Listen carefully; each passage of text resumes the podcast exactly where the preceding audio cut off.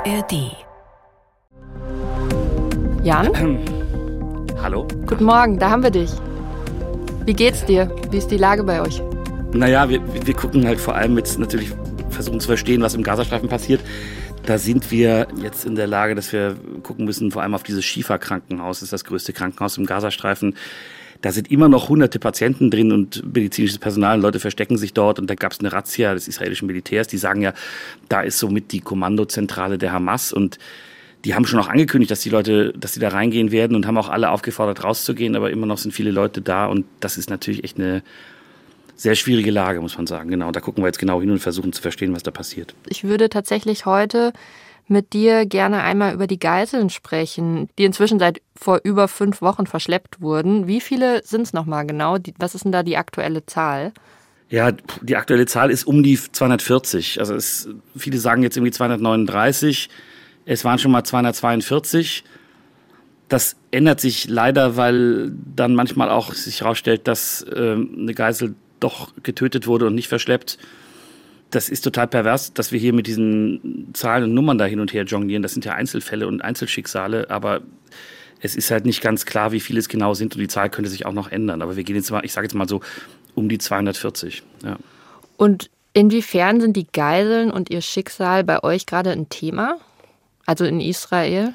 Die sind hier ein ganz großes Thema. Also es, es gibt total viele Angehörige, die sich organisiert haben, die auf die Straße gehen. Die haben jetzt am letzten Wochenende eine ganz große Demo gemacht mit zehntausenden Leuten, die da waren. Die sind gerade unterwegs zu Fuß von Tel Aviv nach Jerusalem, wo es am, am Samstag eine, eine große Demo geben soll und wo die auch sich aufmerksam machen wollen. Es gibt ganz viele ja, Politiker, die sich mit Angehörigen getroffen haben und treffen. Die machen richtig Druck und die haben auch viel Solidarität in der Gesellschaft. Und es gibt hier überall, wenn man jetzt in der Stadt unterwegs ist, Autos, die haben Bring Them Home aufgeklebt oder es gibt äh, gelbe Bänder, die alle sich irgendwo ranmachen als Zeichen für die Geiseln, dass sie zurückkommen sollen. Also Warum gelbe Bänder? Das, es gibt so ein, so ein Lied, so ein, so ein ähm, amerikanisches Lied, dass man irgendwie ein gelbes Band an den Baum macht, bis der Soldat, der draußen ist, zurückkommt. Das ist so ein Schlager. Und das ist irgendwie das Symbol jetzt hier geworden für, für, für die Geiseln. Und viele haben das jetzt auch am Fahrrad oder, oder, oder sonst wo so ein gelbes Band als Zeichen, ich unterstütze die Angehörigen der Geiseln und ich will, dass die zurückkommen, alle. Ich habe gestern, glaube ich, war es so Bilder gesehen, äh, dass am Flughafen, wenn man da ankommt, überall Bilder von den Geiseln sind. Habe ich das irgendwie richtig in Erinnerung? Ja, nicht nur am Flughafen. Das ist sehr präsent. Es gibt hier jetzt in Tel Aviv zum Beispiel an der Mauer vom Verteidigungsministerium, was hier ist. Das ist so, ja, ein Kollege hat das so die neue Klagemauer genannt. Also da, da, da sind Bilder von allen drauf. Es gibt hier so einen großen Boulevard, da hängt wie an so einer Wäscheleine hängen die Fotos und Leute gucken sich das an und da haben die Geiseln eben dann ein Gesicht und einen Namen und, und ein Alter und ja, da, da wird einem das total äh, gegenwärtig, dass das auch ganz unterschiedliche Menschen sind. Die sehen schon ganz unterschiedlich aus. Da sind alte, junge dabei, Kinder. Das ist eine ganz, ganz ja, schreckliche Gruppe äh, von Menschen ganz unterschiedlicher Herkunft. Und die Angehörigen tun viel dafür, dass die ein Gesicht bekommen und dass die Freilassung der Geiseln hier oberste Priorität ist. Lass uns heute mal Zeit nehmen, um über die Geiseln zu sprechen, okay? Na klar. Hey, das ist Lost in Nahost, der Podcast zum Krieg in Israel und Gaza. Es ist gerade sehr schwer, den Überblick zu behalten und zu verstehen, was passiert. Mein Name ist Ann-Kathrin Wetter und ich spreche hier in diesem Podcast mit den KorrespondentInnen der ARD in Tel Aviv und mit anderen ExpertInnen zur Lage in Nahost und über die Hintergründe, damit ihr euch nicht mehr lost fühlt bei dem Thema. Die Fragen haben wir unter anderem aus DMs und Kommentaren der NewsWG und aus euren E-Mails. Es ist Mittwoch, der 15. November, 9.10 Uhr deutscher Zeit und wir sprechen heute mit Jan-Christoph Kitzler, unserem Korrespondenten in Tel Aviv. Jan, vielleicht noch mal ganz kurz auf Anfang zurück. Die Geiseln, die wurden bei den Angriffen der Hamas am 7. Oktober verschleppt. Weißt du, woher die meisten stammen? Also, wo kamen die her? Also, wenn man sich doch mal diese Szene vor Augen führt, was ist da passiert? Es war im Morgengrauen, 7. Oktober, ein Samstag, also Wochenende und da sind auf einmal ganz viele Raketen aus dem Gazastreifen geflogen. Hunderte. Und dann sind eben an mehreren Stellen wurde der Zaun durchbrochen und Terroristen der Hamas sind rüber auf die andere Seite und sind in die Ortschaften die da eben sind. Das sind kleine Dörfer, das sind äh, Kibbuzim, so werden die genannt. Und da wohnen Menschen, da waren auch Leute am Wochenende nur da. Es gab dann eben diesen Ort, ein Musikfestival, wo, wo, wo Tausende waren. Und die sind da reingefallen in diese Orte und hatten offenbar das Ziel, möglichst viele Menschen zu töten und möglichst viele Geiseln zu nehmen. Jan, wenn du sagst, da waren Leute am Wochenende nur da, die waren dann zu Besuch, meinst du? Genau, also es ist ganz unterschiedlich. Es gibt halt Leute, die haben, die wohnen da. Es gibt Leute, die waren auf diesem Musikfestival es waren Leute da, die, die haben ihre Familien besucht und sind dann da reingeraten. Ähm, es sind auch Menschen, die, die waren nur zufällig da in, in der Region und sind dann auch in, in, in, die Hände der Terroristen gefallen. Also das sind ganz, ganz unterschiedliche Leute, die es da getroffen hat und die diesen Terror erlebt haben und als Geiseln verschleppt wurden. Also die Terroristen haben den Zaun durchbrochen und was ist dann passiert?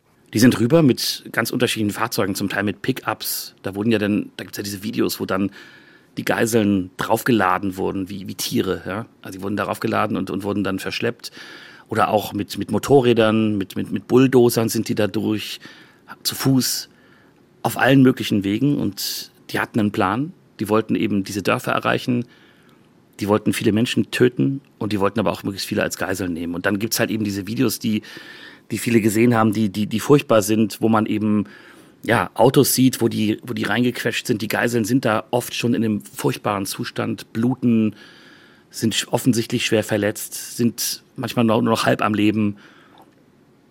Und die werden da auf, auf Ladeflächen von Pickups geladen und werden dann eben in den Gazastreifen verschleppt. Und das war, das war ein Ziel eben dieses Terrorangriffs, möglichst viele von diesen Geiseln in den Gazastreifen zu bekommen. Und, und sowas hat Israel noch nicht erlebt. Also es gab immer mal wieder Geiselnahmen, zum Beispiel, dass, dass ein Soldat äh, verschleppt wurde.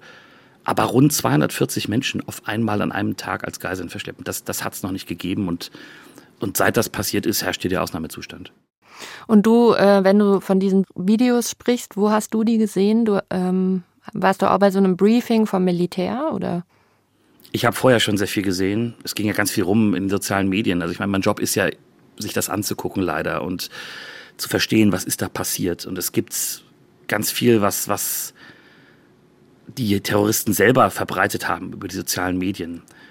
Es gab dann eben auch noch einen Zusammenschnitt, den die Israelis erstellt haben und, und, und der jetzt immer noch, glaube ich, in der ganzen Welt gezeigt wird und der eben darauf aufmerksam machen soll, was da passiert ist. Das hat irgendwie meiner Meinung nach zwei Ziele. Das eine ist eben nicht zu vergessen, warum wird dieser Krieg gerade hier geführt und nochmal zu verdeutlichen, was ist da Schreckliches passiert. Aber das wird natürlich auch eingesetzt als Instrument in diesem Krieg, der auch auf der Informationsebene geführt wird. Und da wird natürlich auch versucht, die Stimmung auf, auf der israelischen Seite zu halten. So schrecklich das ist, werden diese Geiseln meiner Meinung nach in diesem Video, wenn sie denn gezeigt werden, jetzt nochmal instrumentalisiert für diesen Krieg. Das ist furchtbar und ich weiß, dass es viele Angehörige gibt, die das auch nicht wollen.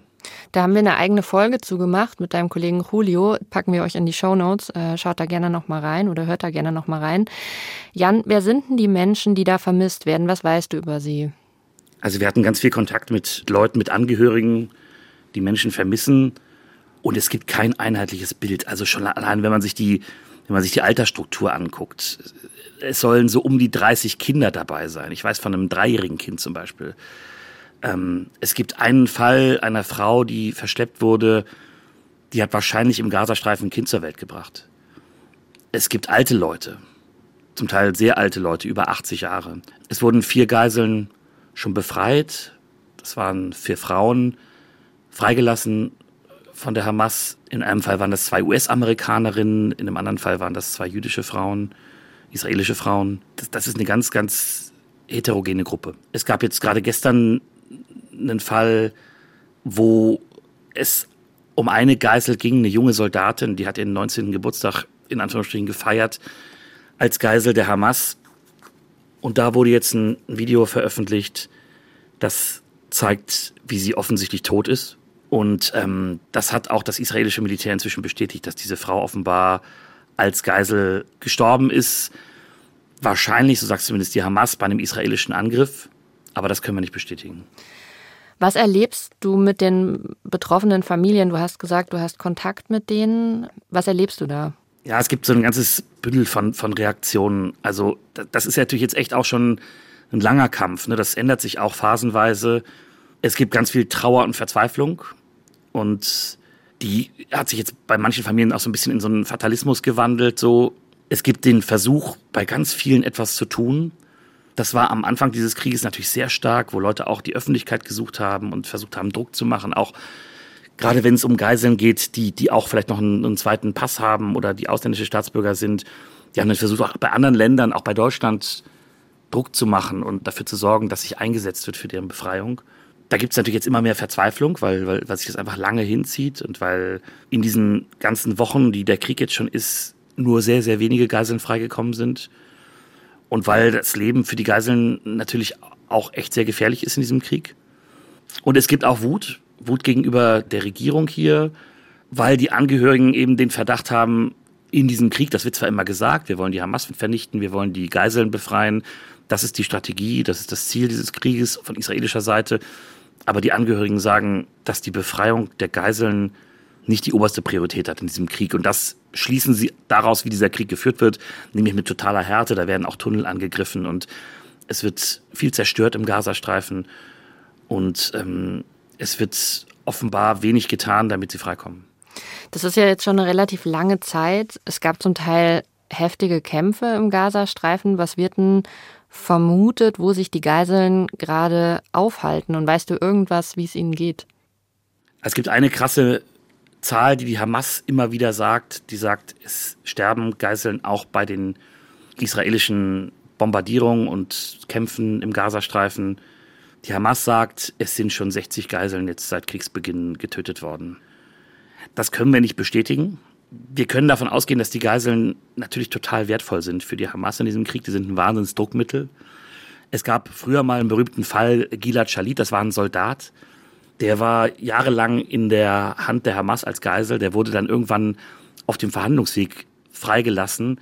Und für den wurden 1000 palästinensische Gefangene eingetauscht, damit der freikommt.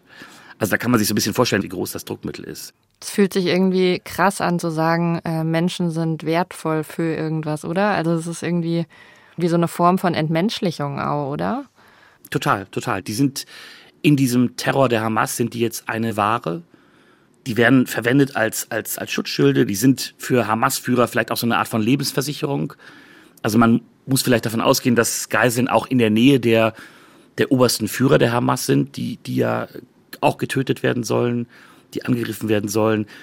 Die sind sicherlich nicht alle zusammen im Gazastreifen an einem Ort. Die sind gut versteckt und wahrscheinlich auch in diesen Tunnelsystemen, von denen wir ja immer wieder reden, also tief unter der Erde, an sehr geschützten, sehr sicheren Orten. Die werden am Leben gehalten, weil sie eben ein Faustpfand sind. Und ähm, das Problem ist eben, Israel geht da jetzt hart vor gegen die Hamas und man sieht immer wieder Bilder von großen Bombardierungen, wo eben diese Tunnel auch äh, zerstört werden sollen. Das ist eben auch ein Ziel dieses Krieges, weil eben die sagen, darin verschanzen sich die Hamas-Kämpfer von David auf Israel gefeuert. Da ist auch die Führung der Hamas und man kann sich natürlich vorstellen, dass wenn diese Tunnel jetzt bombardiert werden, dass das auch das Leben der Geiseln in Gefahr bringt. Ich habe noch eine Frage aus der Community, die ich dir an der Stelle gerne kurz stellen würde. Wieso kann die Kriegspartei, gemeint ist die Hamas, nicht die Waffen niederlegen, die Geiseln freilassen und damit Verhandlungen zulassen?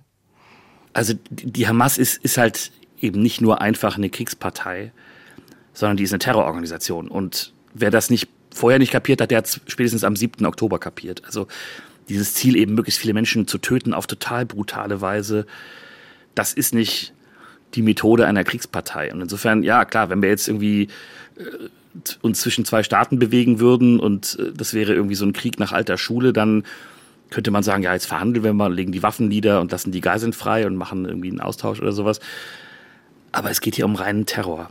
Und das ist eben auch das, das Fiese und das Dilemma für, für, für Israel, das jetzt eben diesen Krieg führen muss und will. Da geht es ja auch um die, um die Sicherheit des Landes. Ne? Solange die Hamas dieses Land so bedroht, sagen viele in Israel, muss dieser Krieg geführt werden.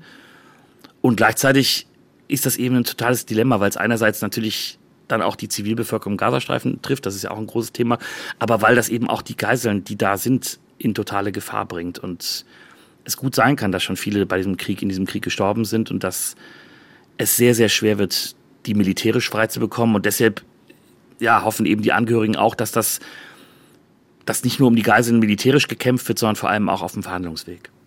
Wenn man noch mal ganz einfach fragt, warum hat die Hamas überhaupt so viele Geiseln genommen? Also was war der ursprüngliche Plan? Also da sind wir wieder beim Thema. Das, das, sind, das sind keine Menschen, sondern das ist, ist eine Ware. Der Plan ist, möglichst viel Druck auszuüben. Und es, es war natürlich total klar, nach diesem Terrorangriff, also wenn, wenn die Hamas jetzt nur Menschen, so viele wie es geht, getötet hätte bei diesem Terrorangriff, in Anführungsstrichen nur, dann würde dieser Krieg anders geführt werden. Dann würde Israel wahrscheinlich viel härter reingehen, viel schneller reingehen. Israel geht jetzt so krass das klingt, wenn man sich diese Bilder anguckt, aber geht jetzt relativ langsam rein und vor.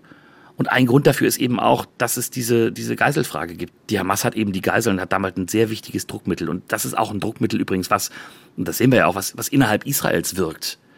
Was die Politik und die militärische Führung auch unter Druck setzt. Und denen hier auch im Land gesagt wird, Moment mal, jetzt achtet mal bitte auch darauf, dass wir die Geiseln frei bekommen. Und und das spaltet hier auch in Israel, das merkt man, und, und zwar immer mehr. Und damit ist die Hamas, so pervers das ist, total erfolgreich gewesen.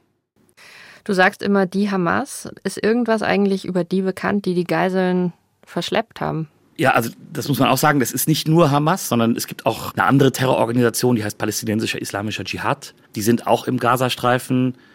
Die haben sich auch beteiligt an dem, an dem Terrorüberfall auf Israel und die haben auch eigene Geiseln verschleppt. Es gab jetzt vor kurzem so eine Szene, da haben die auch ein Video gedreht mit einer älteren Frau und einem 13-jährigen Jungen, die sich dann da vor der Kamera geäußert haben. Man kann nicht sagen, ob das, wie das erzwungen war, in welchem Zustand die waren. Die waren von einer ja, relativ neutralen Wand, das war nicht richtig zu sehen. Aber da hat man so gemerkt, okay, der islamische Dschihad, die wollen auch nochmal zeigen, wir sind übrigens auch noch da. Es geht hier nicht nur um die Hamas und um Verhandlungen mit der Hamas, sondern die wollten da sozusagen Lebenszeichen setzen, dass sie auch noch ein Player in diesem perversen Krieg sind.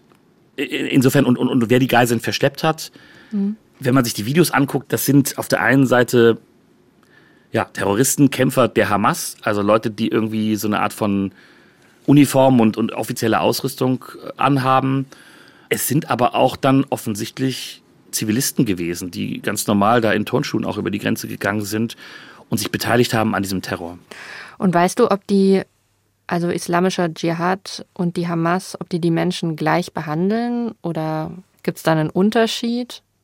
Das ist ganz schwer zu sagen. Also ich glaube, die Geiseln sind für beide Organisationen gleichermaßen wertvoll. Und ich glaube, das ist halt eben auch jetzt das Schwierige in diesen Verhandlungen, wenn die geführt werden.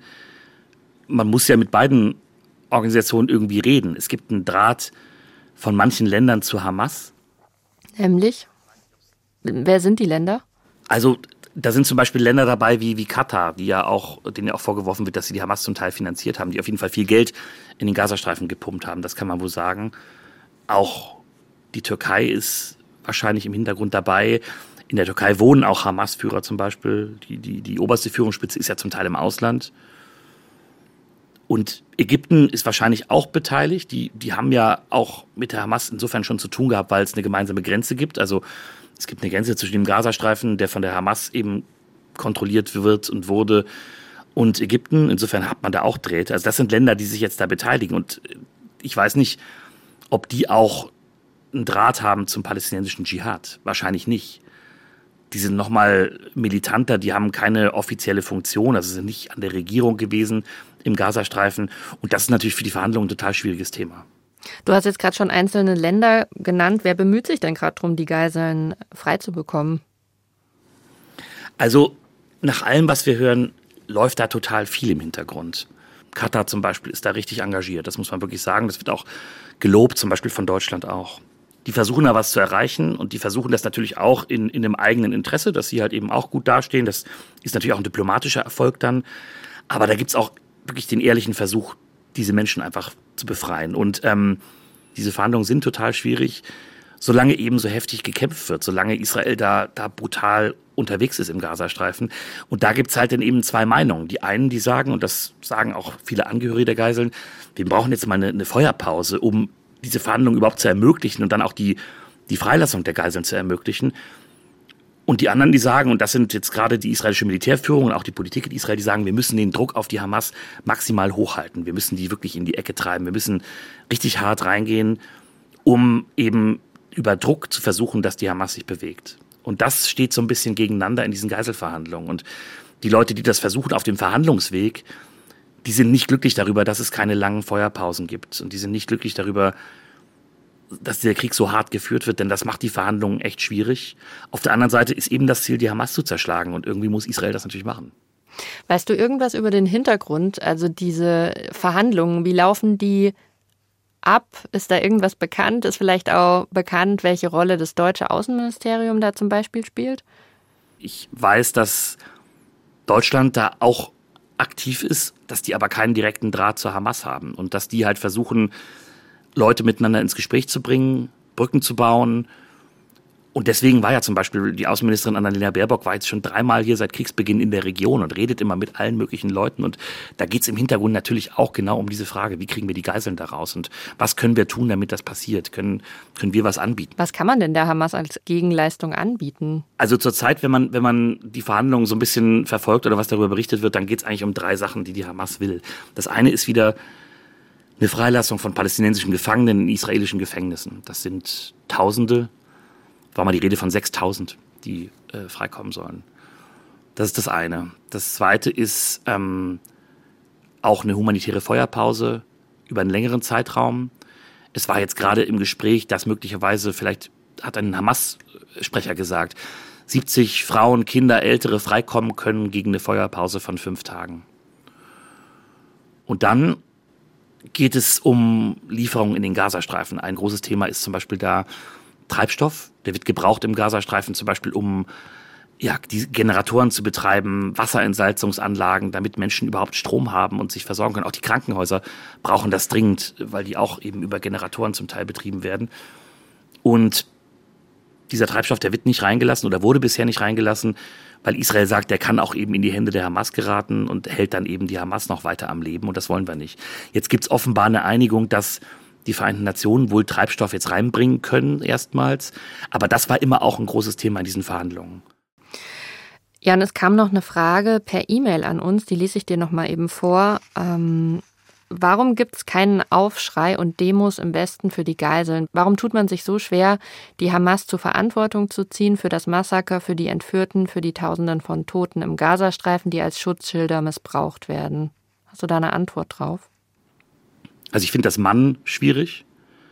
Ich glaube schon, dass, dass viele Leute, also ich, ich bin jetzt natürlich hier in Israel ne, und ich, ich, ich verfolge natürlich das, was zum Beispiel bei uns in Deutschland passiert. Und, und ich glaube schon, dass viele Leute, vor allem natürlich auch die Politik, aber auch viele Leute, die, die an pro-israelischen Demonstrationen teilgenommen haben, das sehr genau sehen. Und ich habe in meinem Freundeskreis sehr viele Leute, die ganz, ganz klar sind. Und dann gibt es aber natürlich schon Antisemitismus. Es gibt Leute, die das, was jetzt hier passiert, nutzen, um gegen Israel auf die Straße zu gehen. Und es gibt dann natürlich Menschen, die einseitig auf das, was hier passiert, äh, schauen, die jetzt vor allem eben im Blick haben, die humanitäre Lage im Gazastreifen, die vielen Toten dort, auch die vielen Zivilisten, die dort gestorben sind seit Kriegsbeginn und die noch sterben werden. Und die so ein bisschen aus dem Blick verlieren, warum das Ganze passiert ist. Also 1200 Tote, 240 verschleppte Geiseln, das war für Israel ein Schock. Und ich, ich sehe hier, und das ist natürlich, das sieht man in Deutschland nicht, ich sehe hier immer noch ganz viele Menschen, mit denen ich mich treffe, wenn ich mit Freunden esse oder sowas, die total geschockt und zum Teil auch traumatisiert sind. Und es leben hier in Israel noch 250.000 Menschen nicht in ihren Häusern, weil die Gefahr eben noch zu groß ist, dass Raketen darauf fliegen oder aus dem Norden geschossen wird. Und das ist, das hat das Land hier total verstört. Und ich glaube, das gerät natürlich je mehr der Krieg jetzt eben im Gaza geführt wird und je mehr Menschen dort sterben, immer mehr aus dem Blick. Und ich glaube, das ist natürlich auch unsere Aufgabe, das ab und zu mal wieder in Erinnerung zu rufen. Deswegen ist es gut, dass wir jetzt eben über die Geiseln gesprochen haben. Jan, vielen Dank, dass wir das machen konnten. Danke für deine Zeit. Was äh, machst du heute als nächstes noch? Ja, ich, äh, ich habe noch ein bisschen was zu tun. Ich muss jetzt erstmal mir einen Überblick verschaffen, was im Gazastreifen los ist. Da ist ja, wie gesagt, im Schifa-Krankenhaus. Jetzt sind israelische Truppen und ich muss mir das angucken. Wir hatten vorgestern einen Kontakt zu einem Arzt, der dort arbeitet und ich versuche ihn gleich nochmal anzurufen und mir auch von dem nochmal zu schildern, was da passiert. Da ist man ja manchmal sehr nah dran und das, das versuchen wir, damit da ja, möglichst genaues Bild entsteht von dem, was, was im Gazastreifen passiert, wo ich selbst zurzeit nicht sein kann.